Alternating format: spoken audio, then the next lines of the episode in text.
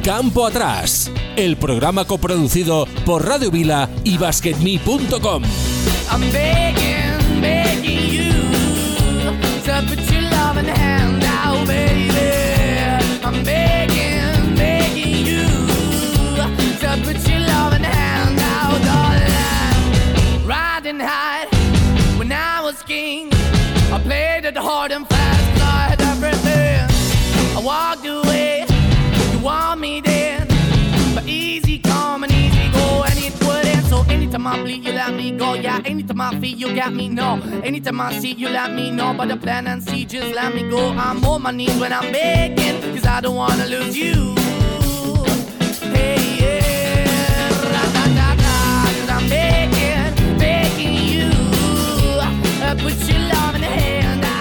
Hola, son las 4 de la tarde, aquí estamos una semana más en Campo Atrás, Radio Vila y basketme.com. Esta mañana, mientras preparábamos el programa, teníamos pensado hablar de un tema que después de las declaraciones de Salonellas y que vicios de ayer, hemos decidido dejarlo. Eh, no, a mí particularmente no me ha gustado nada eh, las declaraciones de ayer de Saras eh, culpando a sus jugadores. Entonces, vamos a poner hoy el tema sobre la mesa de si es bueno o no es buena esa aptitud. Esto será la tertulia después de los resultados, así que yo creo que es un tema muy interesante para que te quedes ahí hasta las 5 de la tarde. Puedes decirnos la tuya en Twitter, arroba Campo Atrás Radio. Ahí te escucharemos si tú eres partidario o no eres partidario de ser de esa forma. Lo vamos a debatir. Tenemos entrenadores aquí en, en el equipo de lujo que tenemos cada semana. Y si no pasa nada, tendremos también un jugador. No está confirmado todavía. Así que nada, este es el tema principal de hoy. Como digo, después de unos segundos, después de unos minutos, que Juanma nos dará los resultados, iremos con la tertulia súper interesante. No tienes excusa para marcharte y quedarte aquí con nosotros hasta las 5 de la tarde, jugando en la pintura.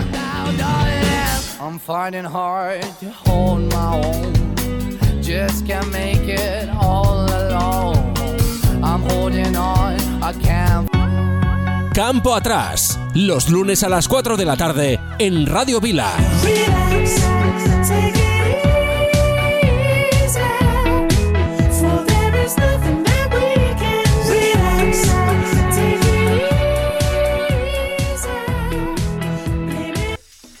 Siempre, cada semana nos gusta empezar por los resultados. Luego, como digo, vamos con la tertulia súper interesante, así que espero que no falte nadie. Pero antes, ponernos al día de lo que ha pasado este pasado fin de semana de la mano de Juanma. Juanma, muy buenas. Buenas tardes. Los resultados de la Liga Endesa, jornada 10, Juventud de Badalona 84, Casa de Zaragoza 78, Moraván Andorra 90, UCAM Murcia 89, Gran Canaria 83, Basconia 77, Unicaja de Málaga 89, San Pablo Burgos 78, Bilbao Basket 80, Monbuso Bradoiro 76, Fuenlabrada 85, Real Madrid 88, Real Betis 72, Lenovo Tenerife 81, Barça 79, Valencia Basket 87 y Baxi Manresa 86, Río Breogán 75, 75. Enclave- encabeza la clasificación el Real Madrid, Barça, Lenovo Tenerife y Gran Canaria. Y por abajo, Obradoiro, Bilbao Basket, Fuenlabrada y Real Betis. Jornada 7 de la Liga Femenina. Uni Girona 64, Gran Canaria 60, Campus Promete 78, Leganés 67, Valencia Vázquez 70, Estudiantes 52, Ensino 70, Guipúzcoa 84, Zaragoza 58, Guernica 57, Benvibre 60, Cadí Laseu 54, Araski 62, Ciudad de la Laguna 53 y Ferrol 44, Perfumerías Avenida 66. Encabeza la clasificación el Perfumerías Avenida, Valencia, Uni Girona y Zaragoza. Y por abajo Estudiantes y Benvibre. Euro- Euroliga, jornada 9. Real Madrid 95, Zalgiris Kaunas 82 y Barça 93, Basconia 67. La clasificación la encabeza el Olimpia de Milán, Barça, Real Madrid y Olympiacos. La próxima jornada, la número 10, comenzará mañana, martes, con un Asbel Basket Real Madrid y el y Basconia Estrella Roja. El miércoles 17, Barça CSK de Moscú. Decir también que la Liga Let Oro en la jornada 8, la clasificación la encabezan los históricos estudiantes de Madrid y Granada. Tercera posición para Leima Coruña y Palencia. Pues esto es todo lo que ha dado este fin de semana y bueno, son las 4 y 5 minutos de la tarde, esto es Radio Vila y basquetme.com y estás escuchando Campo Atrás. Eh, ahora sí tenemos eh, 50 minutos bien bien para poner el tema estrella de la semana y es no es otro que eh, la figura del entrenador y cómo se comporta hacia sus jugadores. Aquí, como digo, tenemos varios entrenadores, algunos que hemos jugado y cada uno tiene su opinión y la vamos a conocer. Vamos a presentar a nuestro equipo de auténtico lujo que tenemos ahí al otro lado. Adrián, muy buenas. Buenas tardes, ¿qué tal? ¿Cómo estamos? ¿Frío por allí, por, por Tremp? Eh, no quieras saberlo. Me, me lo guardo. muy bien. Tenemos también por aquí a Rafa Gorges. Muy buenas, Rafa. Hola, buenas tardes. ¿Qué tal, mister? ¿Todo bien? Todo bien, todo bien. Me Como alegro. he dicho antes de empezar, un lunes después de una victoria es menos lunes. Y tanto, anda que no. Muy bien, bien dicho. Y tenemos también por aquí a Rafa, Rafa, muy buenas, Rafa H50. Hola, buenas tardes. Un placer estar con vosotros. Como siempre, muy bien, el placer es nuestro. Bueno, pues eh, eh, teníamos, íbamos- hemos estado debatiendo, teníamos otro tema, ¿no? Que era que no lo no lo vamos a desvelar, lo dejamos para más adelante, pero las declaraciones de ahí de, de Saruna después de, la- de una derrota, bajo mi punto de vista, inesperada, eh, nos ha hecho cambiar un poco el guion y ponemos encima de la mesa la figura del entrenador, o más que la figura, la forma en dirigirse a su propio equipo. Eh, no sé qué opináis vosotros de estas declaraciones, si vosotros también eh, os comportáis de la misma manera. Bueno, lo que hemos ido debatiendo esta mañana en el grupo. a ver, una primera impresión. El que quiera. Pues si queréis empiezo yo. Yo creo que, bueno, que ya lo hablamos en uno de los programas aquí en radio y Saruna ya sigue vicio. Yo creo que no está preparado para llevar un equipo como el, como el Barcelona, ni muchísimo menos. Siempre echa la culpa a los jugadores, está constantemente nervioso, gritando. Y yo creo que él, él es consciente de que no está preparado, de su falta de. Porque haber sido un jugador excepcional como fue él no significa que vaya a ser también un entrenador excepcional. Yo creo que él es consciente de que no, de que no está preparado como entrenador y, y tiene esa forma de, de sacar su frustración. El equipo, tú no puedes imponer lo que piensas a, a base de gritos. Hace falta también muchos refuerzos positivos. Yo tanto como yo como jugador, cuando un entrenador se ponía así, pues no, no me sentía nunca cómodo y como entrenador intento no hacerlo. Está claro que de vez en cuando tienes que dar un grito, tienes que imponer cosas, porque al final eres, el entrenador y tienes que tomar decisiones y muchas veces tus 12, tus 12 jugadores no van a estar de acuerdo con ellas.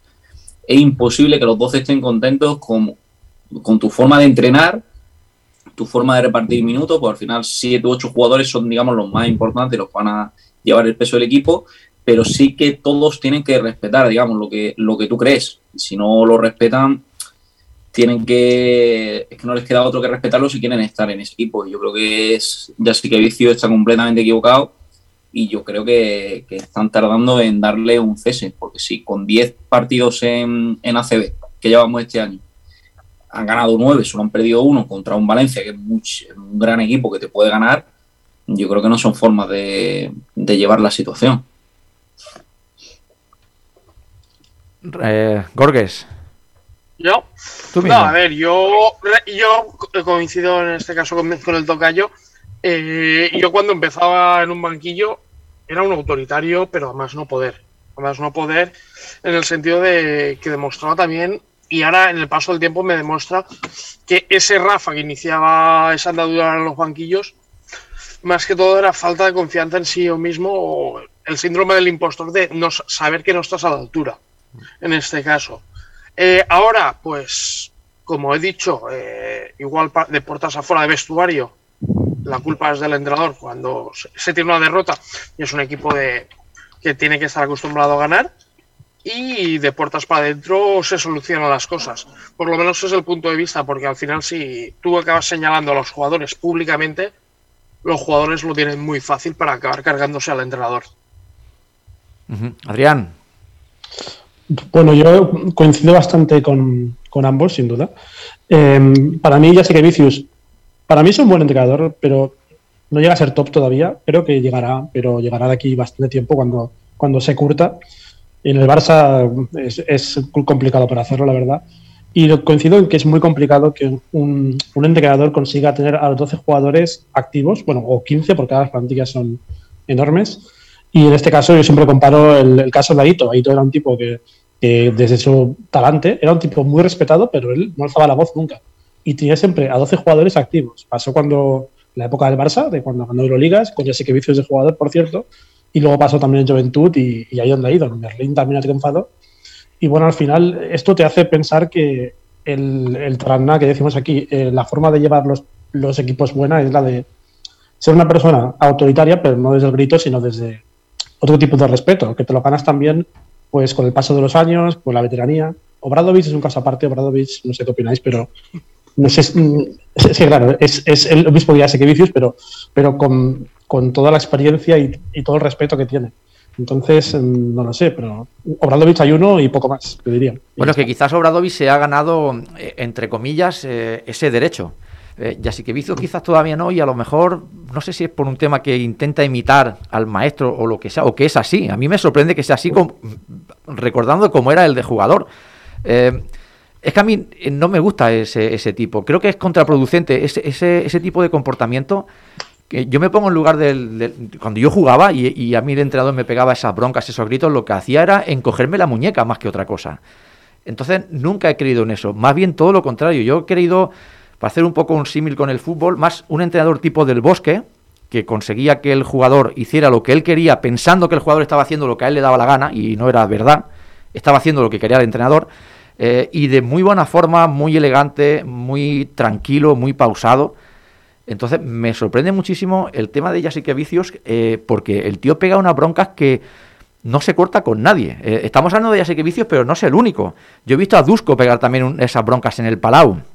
A Bra- a Bradovic ni, ni te cuento, y, y seguro que nos dejamos mucho más. Pesis también hacía lo mismo muchas veces. A mí que no, no creo, creo que no funciona. Acabas cabreando al final al grupo, que como habéis dicho, eh, si el grupo se le mete en la cabeza, mm, duras cuatro partidos, porque te vas a la calle seguro. Y mi sensación, mm, igual es solamente eso, mi sensación, creo que el grupo del Barça me da la impresión que se está cansando. No sé si vosotros tenéis eh, eh, o percibís la, el- la misma sensación o no, pero a mí me parece que este no es el Barça que eh, hace un año, cuando Jasikevicio llevaba solo unos meses, arrollaba.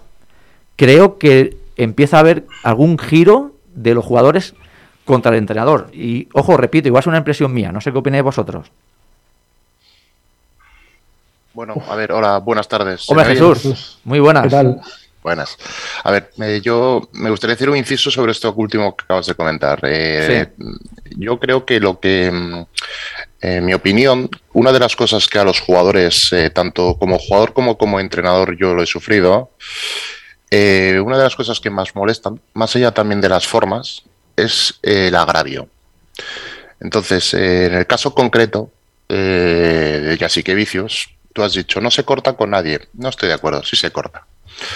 A Higgins, a Corey Higgins no le mete las broncas que le mete a Sergi Martínez. Eh, disculpa, Entonces- Je- Jesús, solo un, un- un pequeño inciso. Es que lo iba a decir.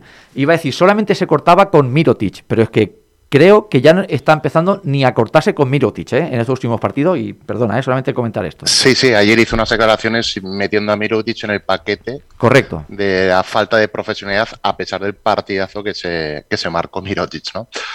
Pero el talante en este año y medio que él lleva, y ya no solo es exclusivo de, de, de Jasikevicio, sino que se suele apreciar mucho en los entrenadores de talante autoritario, por decirlo de alguna forma, es que con las, entre comillas, eh, vacas sagradas, eh, el tono mm, baja como dos peldaños. Y eso yo creo que es lo que genera más mm, descrédito de cara a ojos de la plantilla, tanto de los jugadores agraviados como de los jugadores a los que, entre comillas, no se les trata con la misma exigencia. Entonces eso poco a poco va minando, va minando las relaciones interpersonales, va minando la química grupal y evidentemente, pues como hemos podido comprobar hoy mismo, eh, acaba pues generando un desgaste en la figura del entrenador, un desgaste probablemente provocado por las formas del propio entrenador en la convivencia del día a día y en el trato, que tarde o temprano cansa a los jugadores y bueno,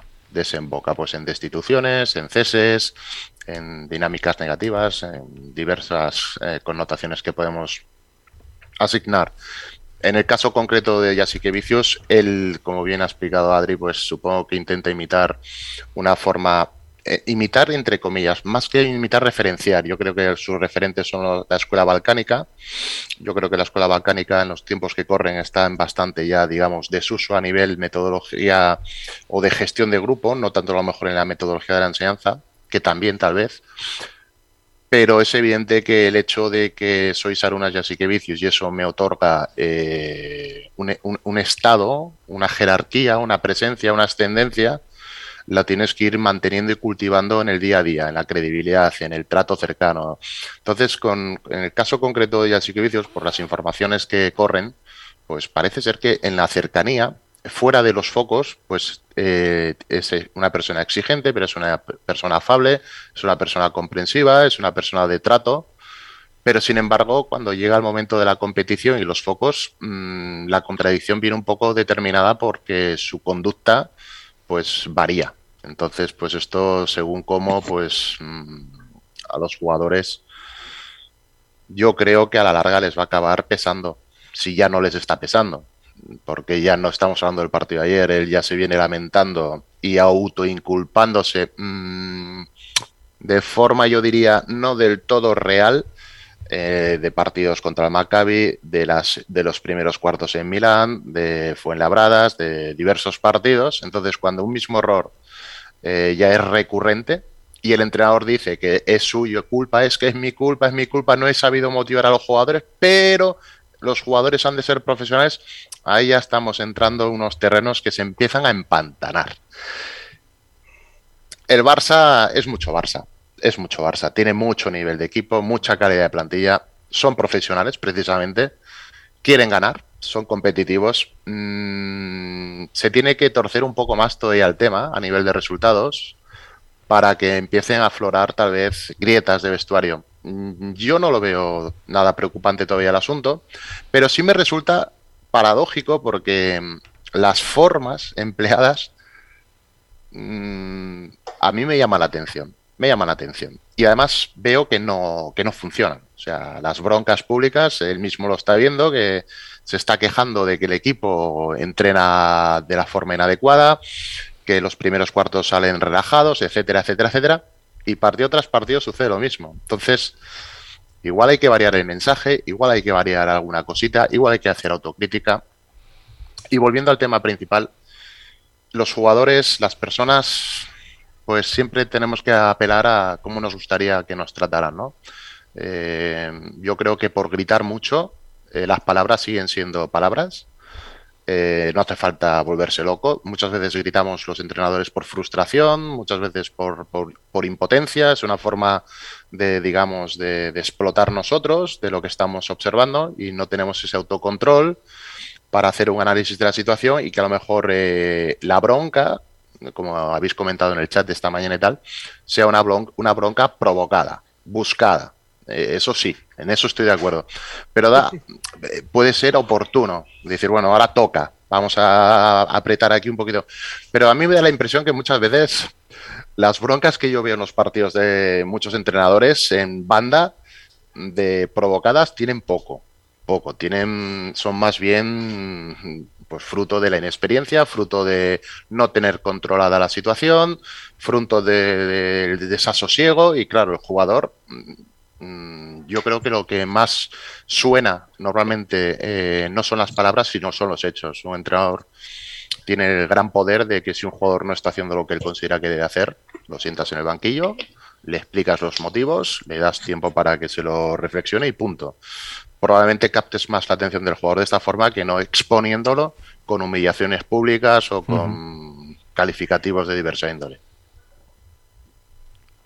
Eh, Ah, ¿Algún Rafas, Adrián? tengo mucho más. ¿eh? Yo, yo, quería hacer un, i- un inciso. Creo que habéis dicho algo que está muy que está muy bien y es que el jugador haga lo que tú quieres pensando que está haciendo lo que él quiere. Eso es algo. Correcto, eso es lo que he dicho yo. Eso es, lo eso, es- vamos, eso es un arte. Eso es un auténtico arte, no es fácil. no es fácil. Y luego también quería hacer una pregunta. ¿Vosotros creéis que si ya el Asiquevicio jugador querría tener de entrenador al Vicio de entrenador, porque yo creo que, que no, vamos, y creo que hubiera creo que hubiera Ya no estaría. cosa de un mes o un mes y medio en saltar y decir yo a este tío eh, no lo quiero de entrenador. Yo creo que no está consiguiendo que, lo- que sus jugadores digan quiero jugar para este entrenador, que eso también es muy difícil de conseguir con 12, o los profesionales con 15 o incluso equipos de formación con, más de 12. Eso es casi imposible conseguirlo, pero si tienes que conseguir que por lo menos el bloque de 8, 9, 10 sí digan quiero a este hombre de entrenador. Bueno, respecto a eso, No sé de- qué, de- qué pensáis a eso que os pregunto? Sí, de- después de que ahora hable Gorges y, y Adri, te, te responderé a eso porque además eh, tengo información de, de tiempo atrás eh, de Yasique Vicios, precisamente. Eh, Gorges o. Adrián, vosotros mismos. Que me respondan ellos, también me gustaría, perdona que te corte, también me gustaría que ellos me respondieran a eso. Y tanto. Si es, si es posible. Y tanto. Adelante. Sí, no, al final yo por, hablo de mi ejemplo, ¿vale? Igual, mira, partido, te pongo el ejemplo del partido de ayer. Yo propongo un sistema, eh, porque se nos meten en zona y demás. Los jugadores me, eh, en el propio tiempo muerto me dijeron, Rafa, no nos sentimos cómodos con este sistema, ¿por qué no probamos este? Eh, al final, si tú impones, nos hubiéramos estrellado y al final vi que era una muy buena opción, o por lo menos una opción poco mala, el sistema los sistemas o los conceptos que me proponen los jugadores y dije, si os vais a sentir cómodos, adelante. Yo creo que el punto medio es el ser flexibles entre tus ideas y aquello que te pueden aportar los, los jugadores, porque al final eh, los que meten canastas, los que acaban defendiendo, los que sacan los partidos son ellos. Tú puedes hacer un planteamiento de partido y preparar durante la semana un partido, pero al final eh, los protagonistas son ellos y cuanto menos protagonista seamos los entrenadores, mejor para el juego. Y broncas, sí, sí que he tirado y ya te digo, eh, puntualmente en un partido de, hostia, el corte ese que hemos hablado por el scouting que no nos lo hagan, nos lo han hecho y pero es fruto de un cabreo puntual, pero al final si tú gritas, gritas, gritas, gritas, gritas, el jugador ya está acostumbrado a ese grito lineal y no reacciona cuando hay un grito que realmente necesitas hacer. Adrián. Um, a ver, yo la, la pregunta de, de Rafa que, que hacía sobre Vicius, si le gustaría tener un entrenador como él, yo creo que no, porque acabarían seguramente discutidos. No, es que, de hecho, pienso en, en los entrenadores que ha tenido Vicius y, y no sé si se me, se me ocurre alguno de, de su perfil. Eh, por eso, porque es que recuerdo la época de Aito, y Aito era una persona súper calmada y Vicius yo creo que sí que tenía carácter en pista y era un tipo pero luego con Naito la verdad es que se comportaba, pero con un tipo como Bradovic, por ejemplo, o como Ivanovic, yo creo que no aguantaría, vamos, ni de, ni de coña aguantaría. Y luego otra cosa que ha comentado Rafa Gorges que me gusta es eso, el, el hecho de escuchar los, a los jugadores. Eh, no sé si ya sé que Vicio se lo hace. Yo ahora, por ejemplo, en ACB hacen esto de el sonido de los banquillos, que hacen como recogen trozos de, de tiempos muertos y todo. Y me gustan esos indicadores que, que escuchas a, a jugadores hablar. Por ejemplo, esto lo hace muy bien. En el caso de en Juventud, que lo veo yo, Carlas, Carlas lo hace bien. Lo hacía bien Joan Plaza en su momento. Lo hace muy bien Moncho también. Pedro Martínez. O sea, el hecho de dejar hablar a los, jugadores, porque al final es, lo que decís. Ellos son los que están en pista y muchas veces eh, saben que, por ejemplo, una zona nos puede, nos puede matar, por ejemplo. Entonces, a veces tu opinión no es la correcta, sino la que tienen ellos, que son los que están en la pista. Con jugadores, es que en el Barça, por ejemplo, tienes un tío como Carates que quizá tenga más inteligencia que muchos entrenadores, por ejemplo, o Blue Higgins, pero es que Carates es un, cerebro.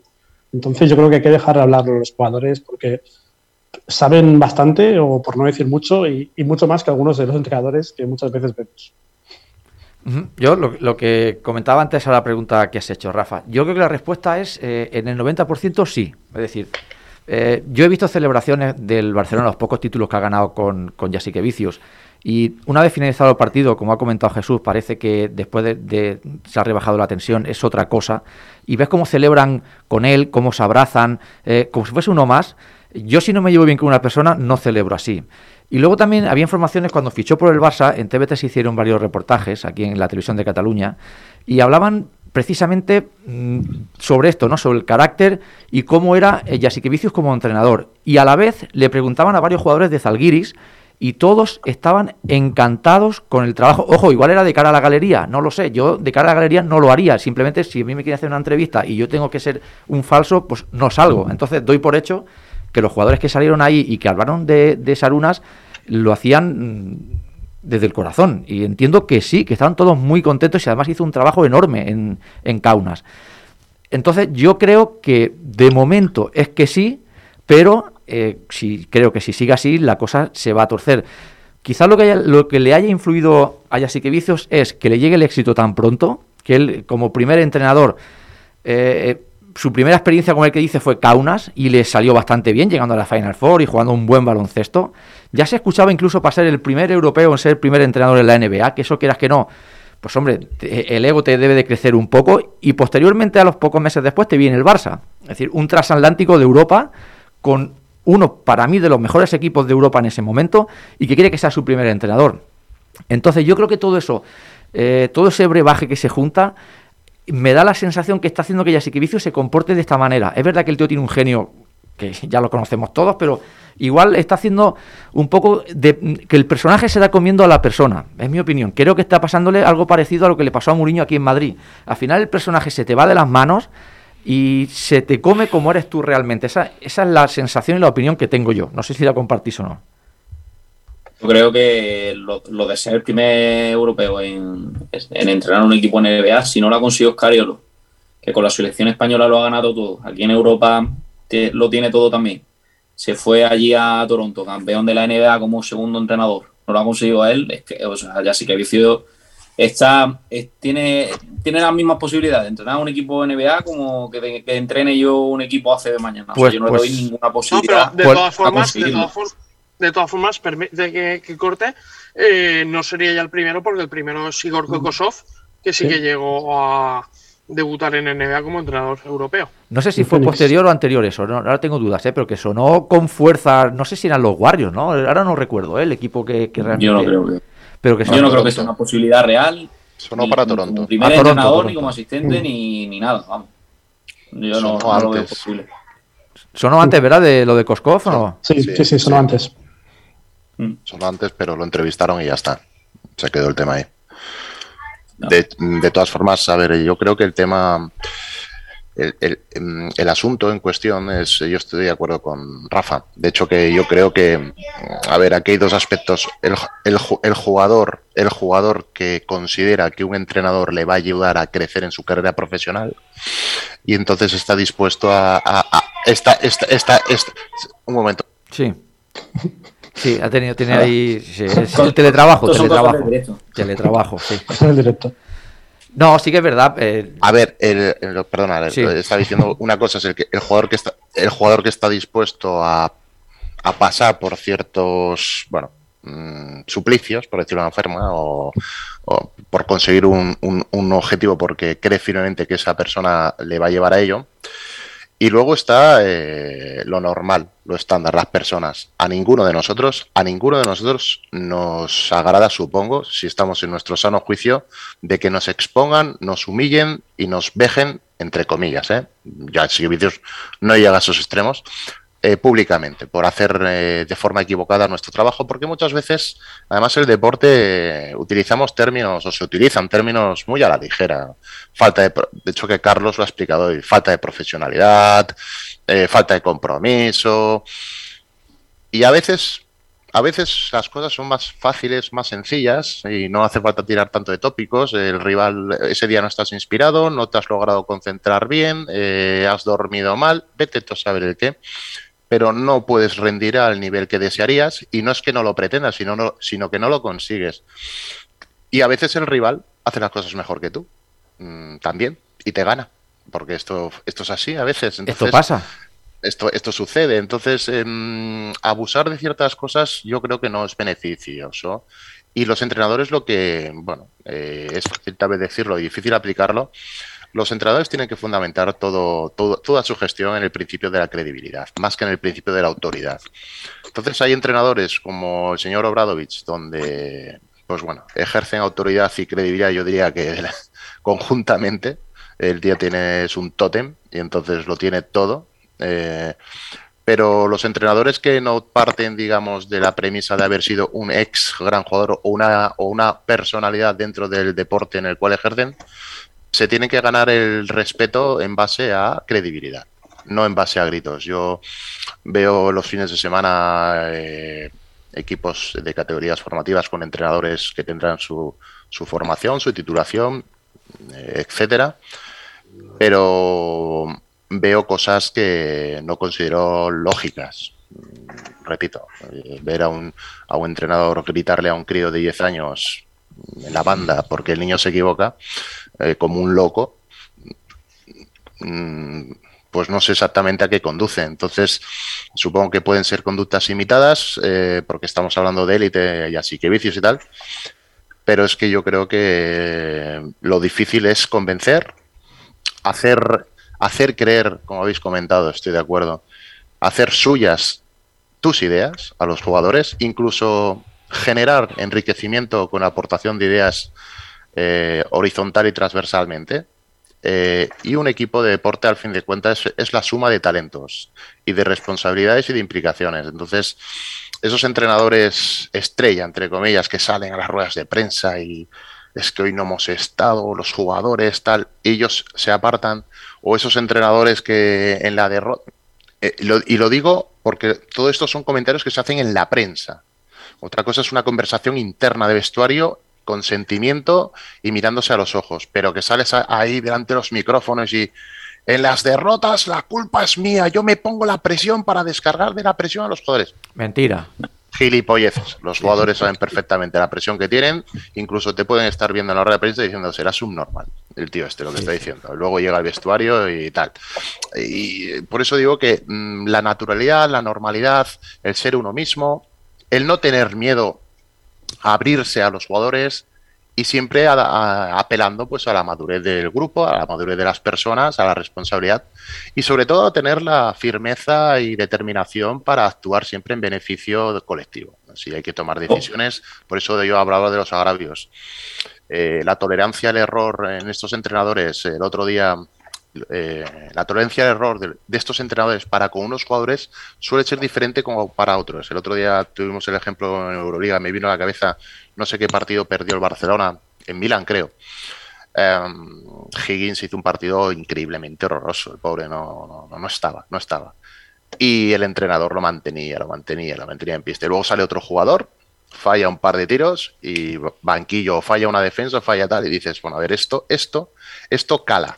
Esto, esto, estos detalles, si los vas repitiendo mucho, van entrando, van entrando poco y despacio y de forma tranquila en el, en el, en el interior de- del- del grupo. Ahora bien, si tú eres un entrenador que no te casas con nadie, te llames Higgins o te llames fulanito, en esto Aito es un maestro, eh, los grupos crecen, crecen y la evolución de los equipos se ve. Y entonces, de hecho, que a Aito era una de las cosas que en su momento le criticaba mucho, que para él los EPIs eh, Norris y tal eran como, yo qué sé, como Kim Costa. No, él había que hacer una rotación, jugar todos tal, estabas jugando bien, te cambio porque hay que descansar, el equipo, el grupo, el, co- el colectivo. Y esto, muchos entrenadores, sin darse cuenta, lo dejan, lo dejan de lado. Y a mí, por eso, me llama la atención, pues eh, me llamó mucho la atención ayer las declaraciones de Sique Vicios, porque el pobre hombre eh, las hizo mm, que el que las leyó dijo, pero, pero, o el que las oyó, dijo, pero ¿qué dices? O sea, yo soy jugador tuyo y mañana te- la cama te la pongo al derecho. Y al, Además- final, y al final te vas a la calle tú. Además es que hay cosas que yo creo que están completamente fuera del lugar. Cuando dice que sus jugadores son poco profesionales, eso no puedes decirlo en una rueda de prensa. Si tú piensas que tus jugadores están siendo poco profesionales, lo que tienes que hacer es una reunión con el director técnico y y demás responsables y exponerle por qué son poco profesionales. ¿Por qué son poco profesionales? Es que no van a entrenar, no cuidan la alimentación, no siguen la, el- la preparación física como tienen que seguirla. Pues eso es algo súper grave, lo que si acusa a tus jugadores de ser poco profesionales. Y dijo que llevaban tiempo siéndolo, poco profesional. Claro, claro. pues, y eso ya, si, si, te- Imagínate. si lo que estás diciendo lo piensas, el que está siendo ya poco profesional eres tú como entrenador, Si dices que tus jugadores llevan tiempo siendo poco profesionales, porque entonces no lo estás siendo tú. No, eso desde si, los luego. mantienes, si los mantienes en el equipo. Desde luego eso es muy grave, como es muy grave también si no ponemos ya la canción porque el amigo Zoom no, nos va a echar. Entonces, eh, la vamos a poner aquí, Y nada. yo aprovecho también, chicos, para Sí. despedirme que hablando de ser poco o mucho profesionales, yo tengo que entrar en pista ya. Rafa, tú eres un profesional como la copa de un pino. De los mejores fichajes que hemos hecho este verano, fíjate lo que te digo, ¿eh? Buenas tardes, Rafa. Bueno, no, no, no. Ahí los compañeros son. He dicho, de los, pasada eh, también. he dicho de los mejores, no he dicho el mejor, ¿eh? He dicho de los mejores, no, como no. todos los que somos Compañeros, los aquí. compañeros. Están entre los somos 10 o equipo. 12 mejores fichajes. Entre los 10 o 12 mejores. Mira, Rafa, gracias por el capote.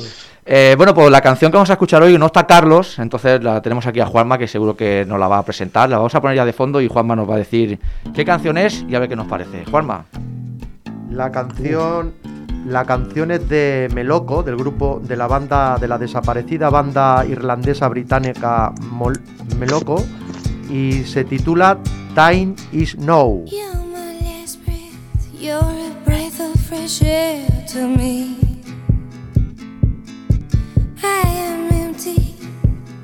Tell me you care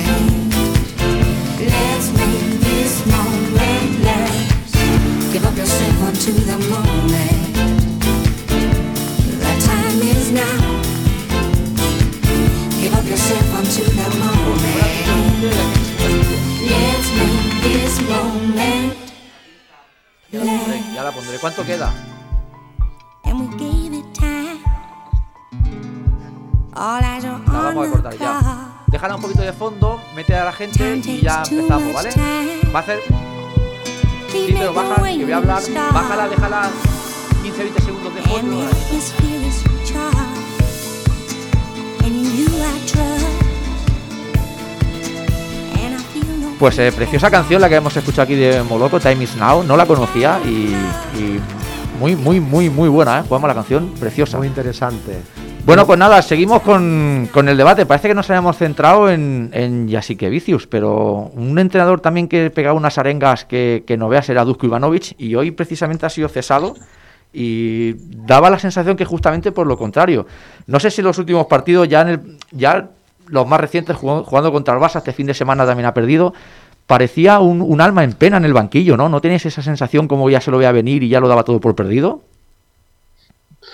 Buah, es que yo con, eh, el tema con el tema Vasconia tengo un problema muy grande, que es que lo comparo con, épocas pasadas y eso, eso no se puede hacer. Eso no, se puede hacer y, y ya si lo comparo con el año pasado, eh, por ejemplo, tienes a quizás uno de los mejores bases de Europa, que es, que es Henry, y, ahora tienes a Baldwin que, que está haciendo poco, poco y nada.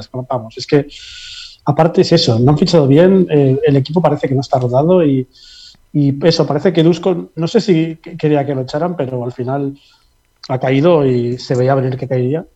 También todo se ha dicho que Querejeta es un tipo que, que no se corta en pelo. Ya hemos hablado muchas veces de Querejeta como director y como presidente, y es un tipo que cuando algo no le gusta, venga, adiós. Y da igual que seas eh, Ivanovic, Perasovic o Bradovic, o sea, a él no le importa. Y, me sorprende, la verdad. Tiene buenos jugadores. Eh, Sedekerski se está jugando muy bien. Guillermo es muy bueno, eh, pero claro, pero como conjunto también han, bajado mucho el nivel, por ejemplo. pero es que están jugando francamente mal. No, van a entrar en la Copa, ya os aviso, ese es el pitoniso. Eh, Euroliga no van a, pasar de, fase de grupos, esta fase de grupos y, y bueno, eh, ya era Espailla, ¿no? Vamos a ver, esto es el bucle este que hace siempre Vasconia de fichar siempre a los mismos entrenadores, siempre es Espailla, eh, Perasovic, Ivanovic y siempre la rueda va girando y a ver cómo sale con Espailla, tengo curiosidad. Hace mucho que no lo vemos. Has hablado del, del nivel del equipo que es muy bajo. Como estamos tocando la figura del entrenador, ¿no creéis que es responsabilidad del entrenador mantener y subir ese nivel y no lo ha hecho Dusko? Que para mi gusto no lo ha hecho. Y es una pena, pero eh, yo sinceramente, yo comparo jugador por jugador y para mí la plantilla es más floja.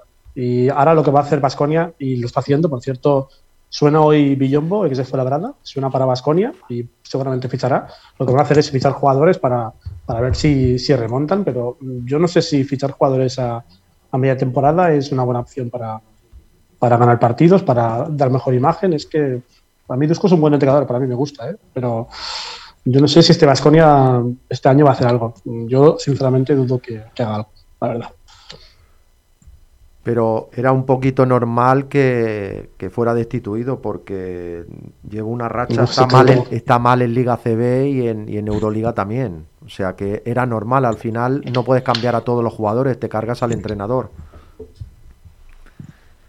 Bueno, eso siempre es la solución fácil, ¿no? Lo de, lo de cargarse al entrenador. Al final no te vas a cargar a los 12 jugadores, sino que te vas a cargar al entrenador primero por, por dinero. Te sale más, más económicamente eh, echar al entrenador que echar a 12 jugadores. Aunque muchos, por ejemplo, Baldwin está muy cuestionado. Es que Baldwin es un base que venía de, hacer temporadones en Euroliga, de ex, NBA, haciendo también números en NBA. Y claro, llega aquí y hace que 8 puntos por partido. Un tipo que, venía de hacer 18.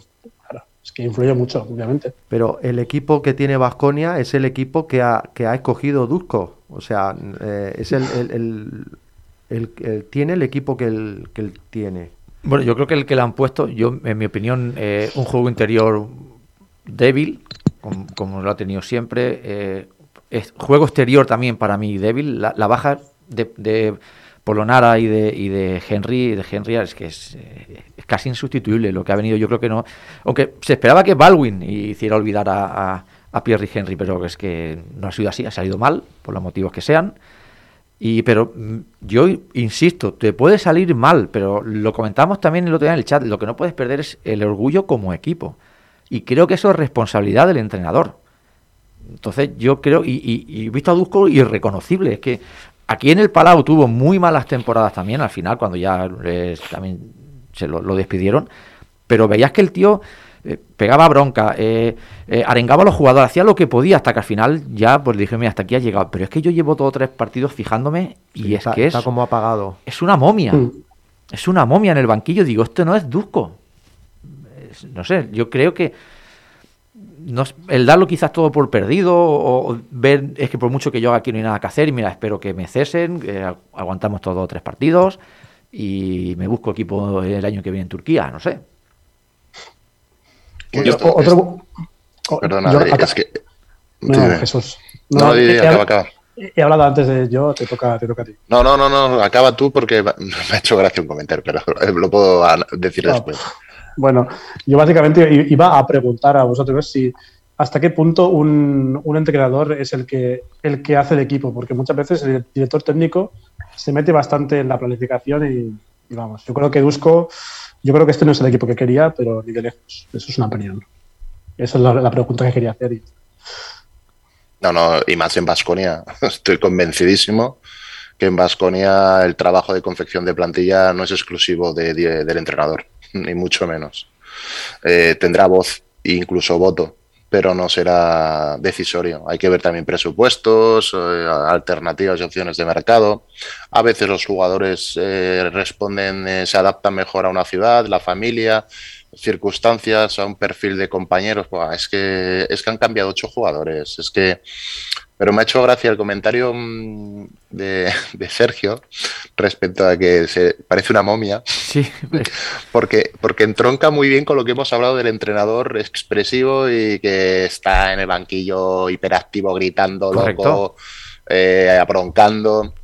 Cuando eh, de repente es como un animalito, ya no bronca y ya, ya no grita como un poseso, parece que ha perdido energía. Sí, es que estaba, para mí Eh, estaba hasta blanco, lo ves y estaba hasta descolorido, ¿no? Digo, con todo el respeto. Le está ¿eh? saliendo pelo, ¿no? Sí, sí, no, no, con, con todo el respeto, digo, y este es reconocible este hombre. Pero tal vez el entrenador igual Ay, se nos ha caído Jesús. Uy, Se ha ido el ¿sí? audio, sí. Se ha ido el Se audio. le ha ido el audio porque está hablando. Sí, Parece- sí. Yo creo, yo creo de todas formas que Vasconia lo que tiene el nombre, pues el, el Vasconia, el Vitoria, el Tau, como lo recordamos mucho, pero lo que es la plantilla, yo creo que tiene plantilla para mitad de tabla CE y con suerte, y lo veo casi imposible, meterte en playoff o Copa del Rey, pero es que yo creo que no hay plantilla para mucho más. ¿eh? A mí este año no me ha gustado la plantilla que, que tiene, ¿eh? Hay, hay nombre, pero lo que no hay es plantilla para, para mucho más. Yo creo que ahora mismo el Vasconia está donde le corresponde estar. Bueno, yo no le veo que tenga mejor equipo que los que tiene arriba, ni mucho menos. Bueno, Entonces, ahora- yo creo que está, está.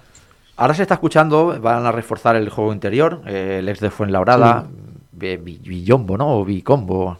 Sí, Billombo, Billombo. Villombo. 10 años en la NBA, bueno, el año pasado 36 partidos, 5,5 puntos de, de media, no, es- no es un anotador, es un buen intimidador, reboteador, quizás lo que necesite ahora mismo Vasconia. No sé el estado físico en el cual viene este hombre, no, la verdad es que no, no le he perdido la pista, ¿eh? desde que se fue de Fuenlabrada tampoco lo he seguido mucho los primeros años en la NBA y Bueno, poco más. Ha hecho, ha hecho alguna buena temporada en Hornets, pero como jugador defensivo puro y duro. Pero bueno, es que para eso ya, ya tenían a un, pivo que era en Noco, eh, que, que lo, van a, lo van a echar de Vasconia, de hecho. O Sí, sea, porque dicen que se siempre- quiere ir él. Bueno, eso es que no lo sabemos. Eso, No, eh, nunca lo sabremos. que dice, claro, es un misterio. Pero siempre Vasconia ha fichado un 5 que es así. El año pasado era Jekiri, este año Noco. eh, y, eh, es que nunca le sale bien. Michael Eric también hace años. Es que, no sé, yo creo que es un perfil, lo que he dicho antes, es que, claro, venimos de, venimos de, de Escola. Es claro, todo claro. lo que es compararse con, con Escola es, es quedarse muy corto. Hombre, es que tú ahora Sí, miras el, el equipo, eh, ahora que nombra la escuela, el quinteto aquel, o, o incluso el equipo completo que tenía Vasconia en aquella época y lo comparas con el de ahora. Y yo Sí. creo que si se enfrentaran habría una diferencia de 30-40 puntos, de, de- de- pero fácil, ¿eh? Decir, Sí, ah, y, y- y hay, un- hay una cosa que, que es la diferencia, que es el jugador nacional de Basconia.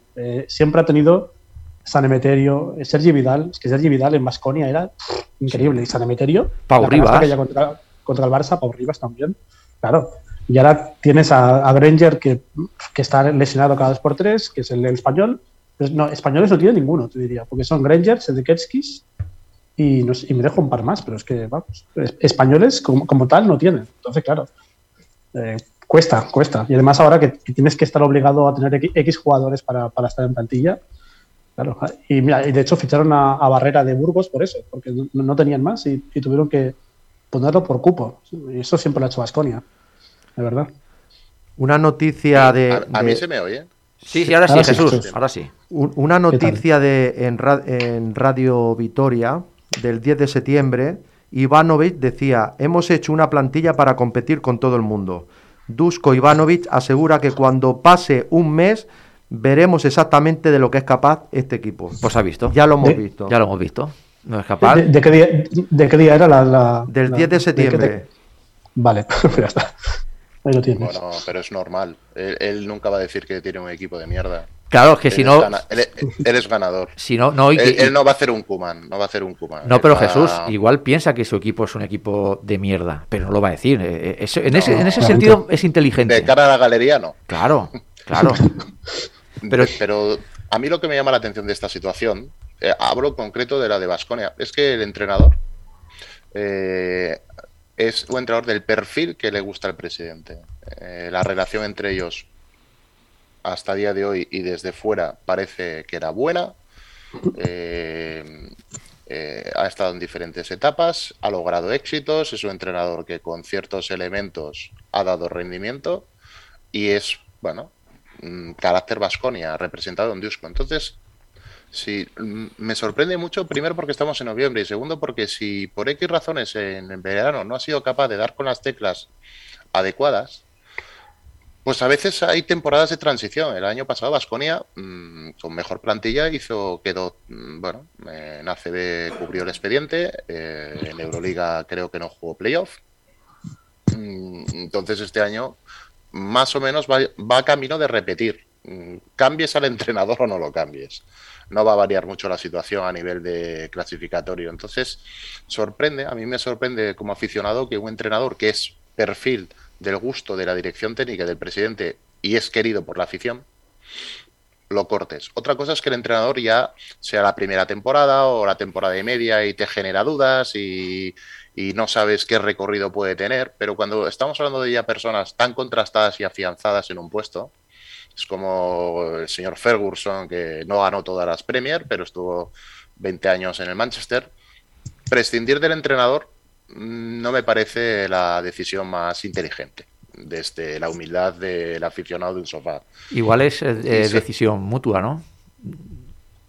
Bueno, pero es que a veces el entrenador, a veces no, siempre, en momentos de debilidad, por decirlo de una forma, o de desánimo, o de, o de, digamos, desencuentro, si el club cree en el entrenador, el refuerzo por parte del presidente, el refuerzo eh, privado, el refuerzo y el darle cariño y, convicción, eh, supone un espaldarazo. Mm, Siempre está el tópico de, uy, te han, te han mm, públicamente te han reforzado y, y a la semana siguiente, cuando pierdas un partido, te cesarán. No, si realmente llevan años de relación, se conocen mutuamente las virtudes y las eh, carencias de cada parte y se aceptan, esta, esta decisión unilateral, a priori, es del todo inexplicable. Yo hace pocos días lo comentaba con un amigo, decía, bueno, a ver, oye, mira, os habéis equivocado fichando tres, tres, cuatro jugadores. Pues mira, si no hay opción de mercado para rehacer la plantilla esta temporada, pues intenta acabarla de la mejor manera posible. Y dado que la Euroliga es una liga cerrada, el año que viene la vas a volver a competir. En verano vuelve a trabajar e intenta pues acondicionar dentro de las posibilidades que tengas y los recursos a tu gusto el equipo. Dicho esto, la plantilla en sí de Basconia, tú ves jugar al Basconia y sí que le falta alma, pero como solemos decir eh, en el argot deportivo, yo lo veo un equipo blando. Es un equipo blando, eh, mentalmente frágil, mm, y no sé hasta qué punto el cambio de un entrenador va a condicionar la, eh, personalidad y el carácter de, los jugadores, porque eso es algo individual. Esto es un poco recupero, recupero cosas, ¿eh? Eh, hablamos de Jessica Vicius, eh, el entrenador no puede tener tanta carga de responsabilidad en el rendimiento de un equipo. Sí que tiene su responsabilidad, sí que tiene, digamos, mayor cuota, pero es un conjunto, es un todo. Un equipo es la suma de staff técnico, fisioterapeutas, médicos, dirección deportiva, entrenador, jugadores. eh, es la suma de lo que todas las partes aporten. Entonces los jugadores tienen que aportar su, su valor y tienen que aportar su, su, su carácter y su forma de hacer las cosas. Entonces, si tú has confeccionado una plantilla con jugadores de talento, pero que están verdes y son frágiles mentalmente, a la que tengas dificultades, por mucho carácter que tenga el entrenador, no te lo van a inyectar con una aguja. Eso se adquiere con experiencia, se adquiere con el aprendizaje de las derrotas, de las situaciones vividas, te curte. Y da la impresión de que Vasconia es un equipo blando. Y este año ha perdido a dos jugadores, eh, como eran Henry y Polonara, que en momentos de adversidad el año pasado mm, aportaban ese punto de rebeldía y de locura y de carácter que los partidos, pues un menos 15 te lo podían empatar o un más 15 te lo podían te lo podían Dilapidar. eh, dilapidar tranquilamente. Yo creo que, por ejemplo, ese es uno de los motivos por los cuales los ha fichado Fenerbahce, que el año pasado adoleció también un poco de frialdad y han dicho, vamos a meter gente un poco con, con espíritu, con espíritu. Y los eh, Guilledratis, Sedekerskis, eh, Fontekios, eh, Marinkovic, gente muy talentosa, pero eh, Baldwin, pero gente muy fría.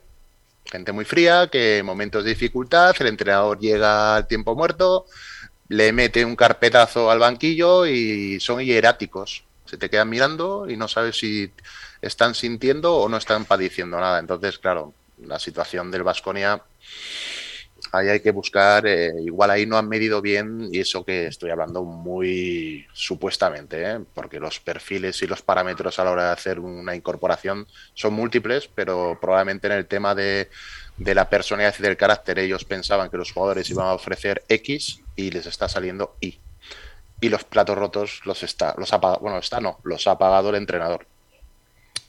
Y no sé yo si Spailla, mm, un perfil más soft que, que Diusco, pero también por ahí nos andaremos. No sé yo si él va a dar. Igual los dos primeros partidos sí, por aquello de tal, pero transcurrido tres semanas, un mes, pues Vasconia, no lo sé. No, no, no, no apostaría demasiado por ellos. Pues veremos. Eh, Rafa, Adrián, ¿alguna cosa más? Bueno, yo, yo coincido, aparte es que mencionas a todo el juego exterior, eh, Jesús, pero es que también el juego interior, fichas a un tío que es Enoch, que es un, tipo que viene de jugar bien en Obradoiro, Obradoiro, eh, o sea, viene de jugar un equipo, bueno, de media tabla baja y un jugador blando físicamente, y Costello, que es un 5 que, que juega, juega por fuera, es que, ¿quién Blando, tiene? De- blando. Claro, Y Que no tiene es que lo utilizas de cuatro, blando.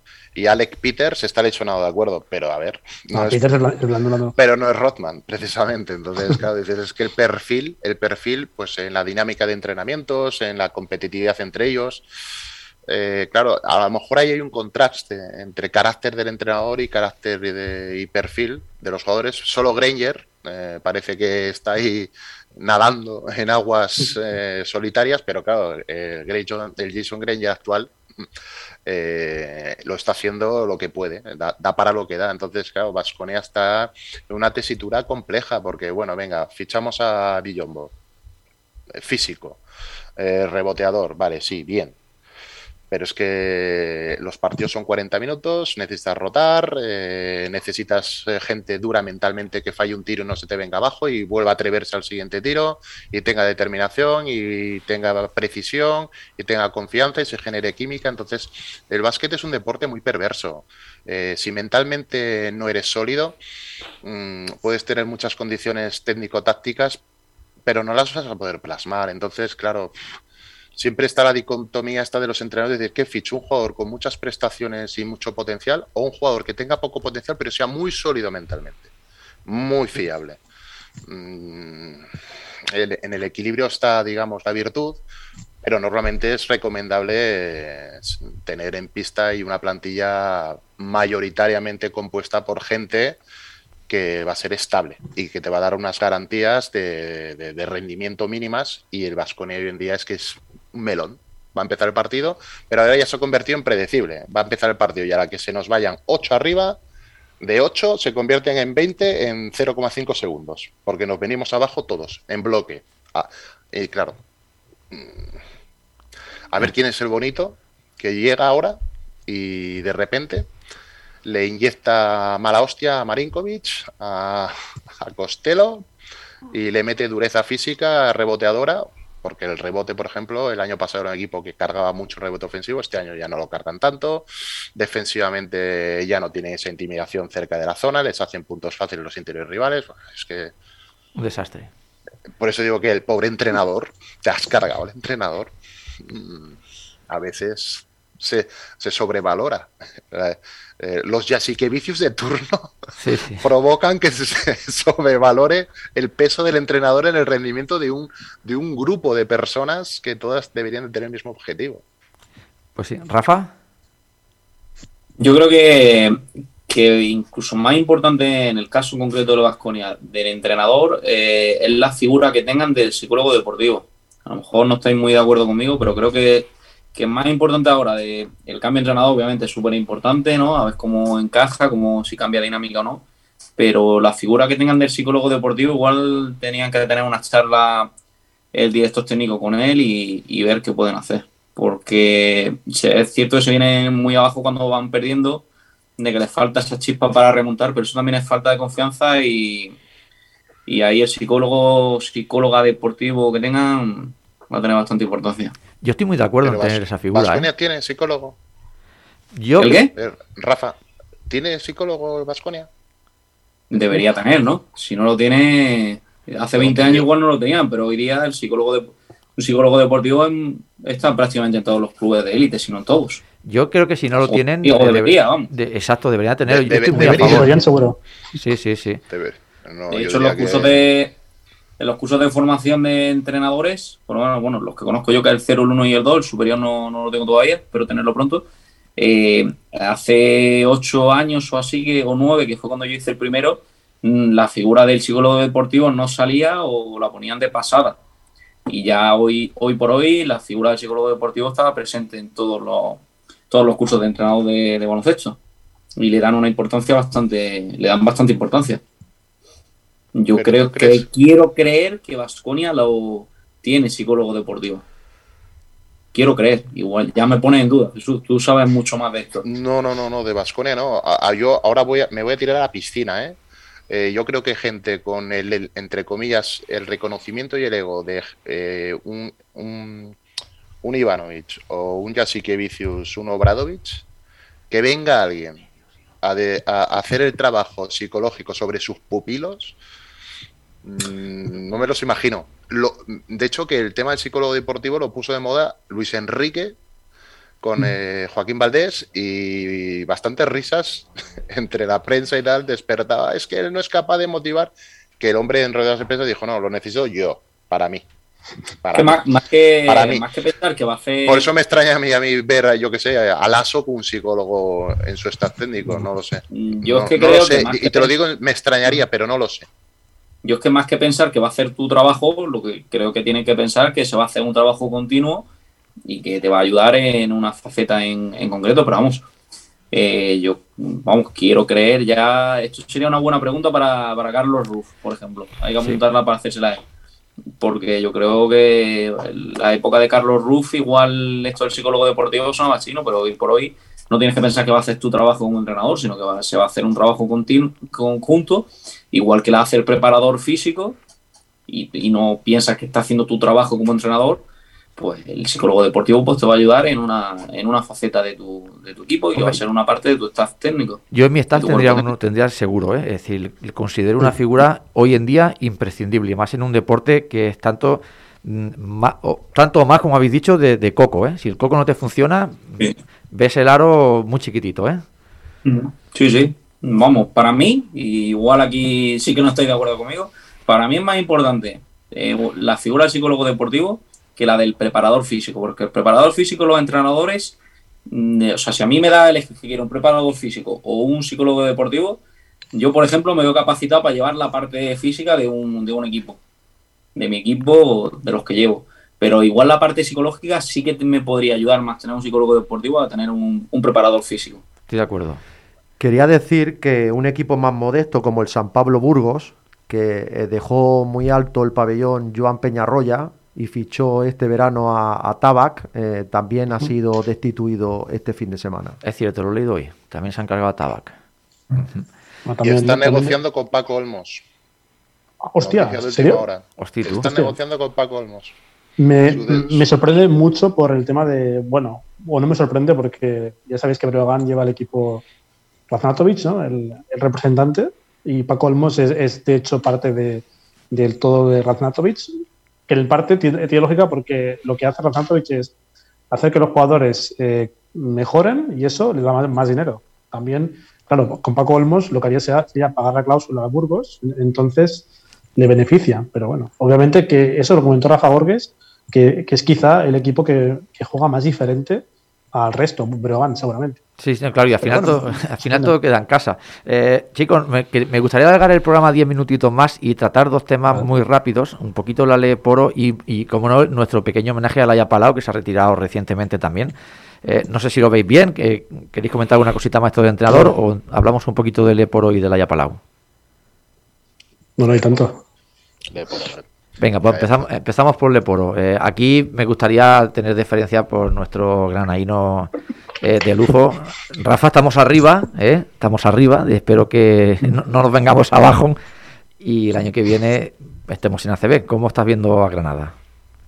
Ojalá, ojalá. Pues ayer vi, de hecho, el, vi el partido en directo entre Granada y Oviedo y me acordé de vosotros y Granada gestionó muy mal el partido. Aquí, importancia del psicólogo deportivo, gestionó muy mal el partido. Tuvo Granada momentos para ponerse por, para romper el partido, para ponerse por encima. Jugó todos los que soy entrenadores, que aquí creo que somos prácticamente todos, el último minuto de lo que no se tiene que hacer, lo hizo Granada y Oviedo fue justo vencedor. Aún así no veo Oviedo, no lo veo, por ejemplo, subiendo a CB.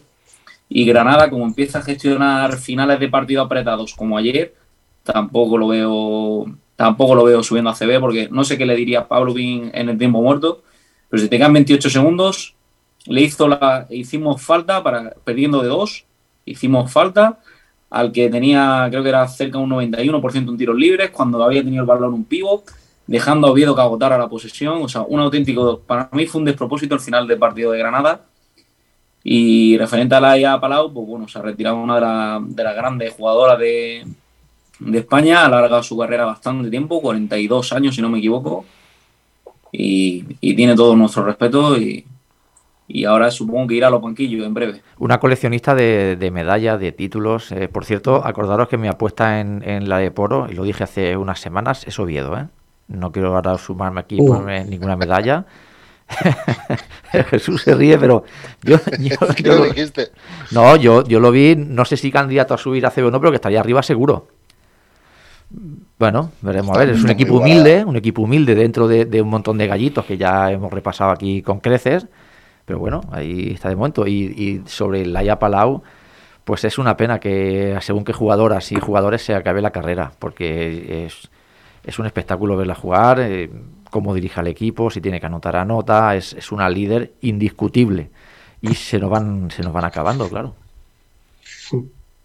Bueno, por suerte, eh, esto haciendo la comparación con la semana pasada, en el básquet femenino hay miembros bastante mejores que en el masculino. O sea, ya para empezar, las bases que vienen, en Ma- Maite Cazorla y compañía, pintan muy bien. Puede ser un buen relevo para, para aún. Y la verdad es que la generación esta que viene siguiendo, la de 24 años, 23, 25, que viene de la selección femenina, es, es increíble. O sea, tenemos un equipazo ahora mismo. Tenemos el mismo problema con, con el masculino, es que repetir la generación eh, de, de las chicas, eh, de la Valdemoro, Alba Torres cuando no esté, ahora la Yapalau, va a ser muy complicado. eh, la Endur, eh, va a ser difícil. Lo mismo nos pasó con los chicos, pero sí que es verdad, como tú dices, que las chicas se ve algo más de, de que se pueda llegar un poquito más lejos que de momento en los chicos. Sí, no, no. Aparte de eso, que, que hablamos de, de, de Endur, que parece que lleve mil años jugando, tiene 27 años, ¿eh? 27. O sea, es que le quedan 10 años buenos, ¿eh? Todavía. ¿no? Bueno, yo no sé Es si una 10, jugadora increíble. no sé si 10, pero le quedan unas cuantas, es una pasada, es una pasada.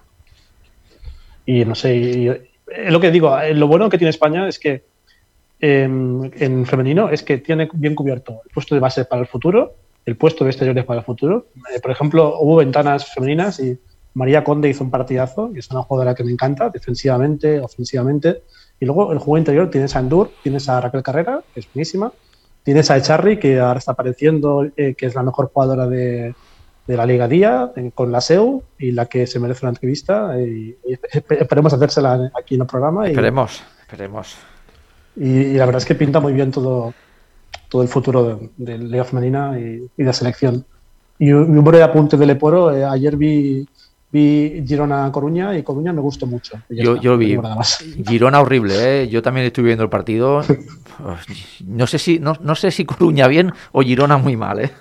porque fue un desastre de- de- en tiro. Bueno, fue un, un desastre. El partido muy mal. No sé si al final lo, lo quité antes de acabar y todo. Iba 20 arriba ya No, no. Un Ah, desastre. un repaso. Sí, sí. Ya está. El, el- el apunte, el apunte. Laia Palau, que merece todos nuestros respetos y admiración. Espero que cuando solventemos algunos problemas técnicos le podemos hacer alguna entrevista aquí, si no grabada, porque ha sido 314 veces internacional y parece que su futuro, mm, una vez que acabe su contrato con Uni Girona, eh, será en la federación, por lo que ha dejado entrever eh, hace dos días en una entrevista en la, en la vanguardia. Jesús y no Rafa. sé si. Yo, yo os preguntaría también a Jesús y Rafa si la consideráis de las mejores deportistas de la historia de España, como deporte en general. No sé si creéis que hay alguien mejor que ella en deporte femenino. yo creo que estaría entre las tres mejores, sin duda. Vamos. por. Sí, sí, sí. Sí, sí. A nivel de palmarés, sí. Pasa que catalogar eh, a los deportistas por logros, eh, por títulos mm, colectivos, es un tema también que merece una reflexión.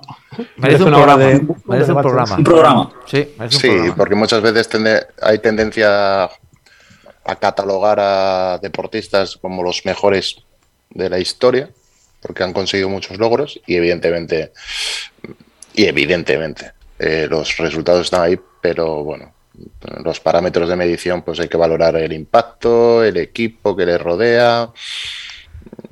Yo esto de lo mejor, los mejores siempre lo me, me resulta más fácil visualizarlo en deportes individuales. Sí, pero en deportes individuales también es complicado. Mira, el otro día escuché una También, entrevista- también es complicado, pero Claro. lo veo menos complicado que en deportes de equipo.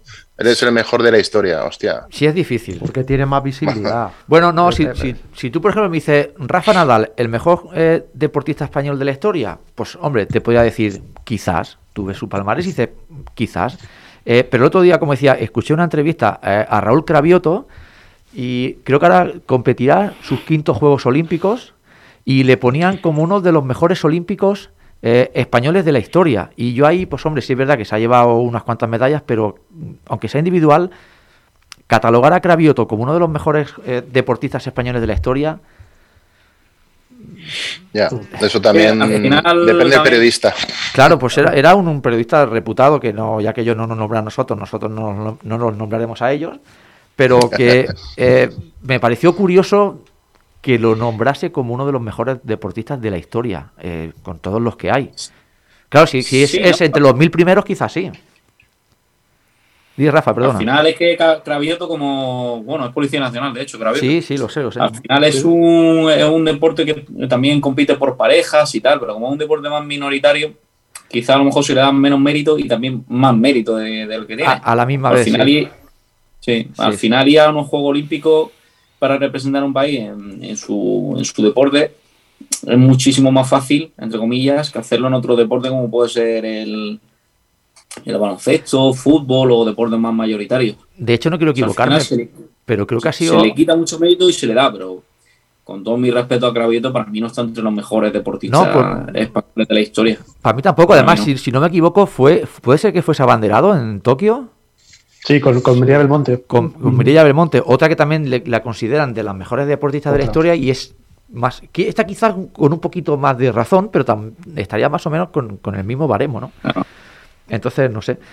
Bueno, pues eh, nos quedamos sin tiempo, chicos. Eh, un minuto para cada uno si queréis comentar alguna cosilla más. Si no, pondríamos la canción de despedida que nos hemos hecho ya en el programa nuestra de Maite Zaituk. Así que si queréis hacer un pequeño, una pequeña pincelada, tenemos tres minutos. Veo que está todo dicho. pues nada, chicos, entonces os voy a ir despidiendo y vamos a ir. Roque, vas poniendo la cancioncilla ya de fondo por aquí, la vamos escuchando. Eh, un placer, como siempre, pedazo de tertulia que hemos tenido hoy también. Un saludo para eh, Rafa, Adrián, Jesús. Nos vemos la semana que viene. Y Un placer muy grande. Carlos, Placer. un saludo también para Gorges. Y muchas gracias, chicos. Hablamos la semana que viene. Y aquí en el estudio, Juanma, nos vemos la semana que viene. Hasta la semana que viene. Buenas Y a tardes. Roque le saludo con la mano. Y nada, chicos, con Maite Zatuk de fondo. Nos vemos la semana que viene. Sed bueno, mucho baloncesto. Y espero que el programa os haya gustado y que os tengamos aquí la semana que viene también. Hasta la semana que viene. Un saludo. Adiós.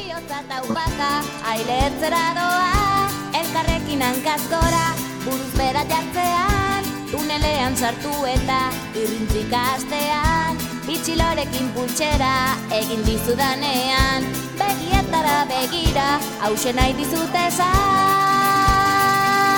Maite zaitu, maite maite zaitu. Pila, pila, pila, patata tortila Maite zaitu, maite maite zaitu. Ila giraino eta huerta maite zaitu. Begietako diztira irribarea ahoan, ezin ditut diskutatu, zu ikusitakoan, hanka eta eskuetan, gorputzean dardara, nire bihotza taupaka, ailertzera doa, elkarrekin hortza darra, margotu dugunean, ispiluan nire izena, idatzi duzunean, Irratia piztu eta doinu hau entzutean Begietara begira, hause nahi dizut esan Maite zaitut, maite maite zaitut Pila, pila,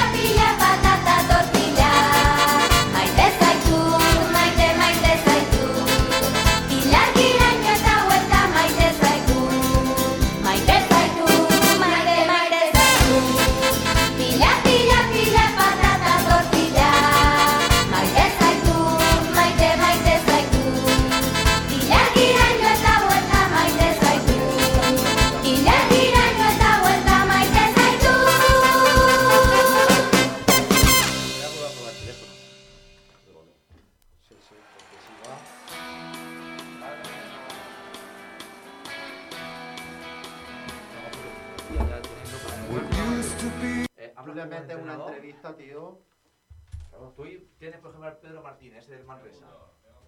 ¿Qué pasa? Casi lo clavo, no lo clava el cambio por culpa del ordenador. Bueno, oye, poco a poco, tú. Programazo, ¿eh? Hoy ha quedado de puta madre, ¿eh? Cada vez mejor, tío. Vamos mejorando todo. Hombre, hoy, hoy pero que Hombre, muy se- bien, Se ¿eh? ve más profesional, más de esto. La gente se calla cuando se tiene que callar. Claro, van aprendiendo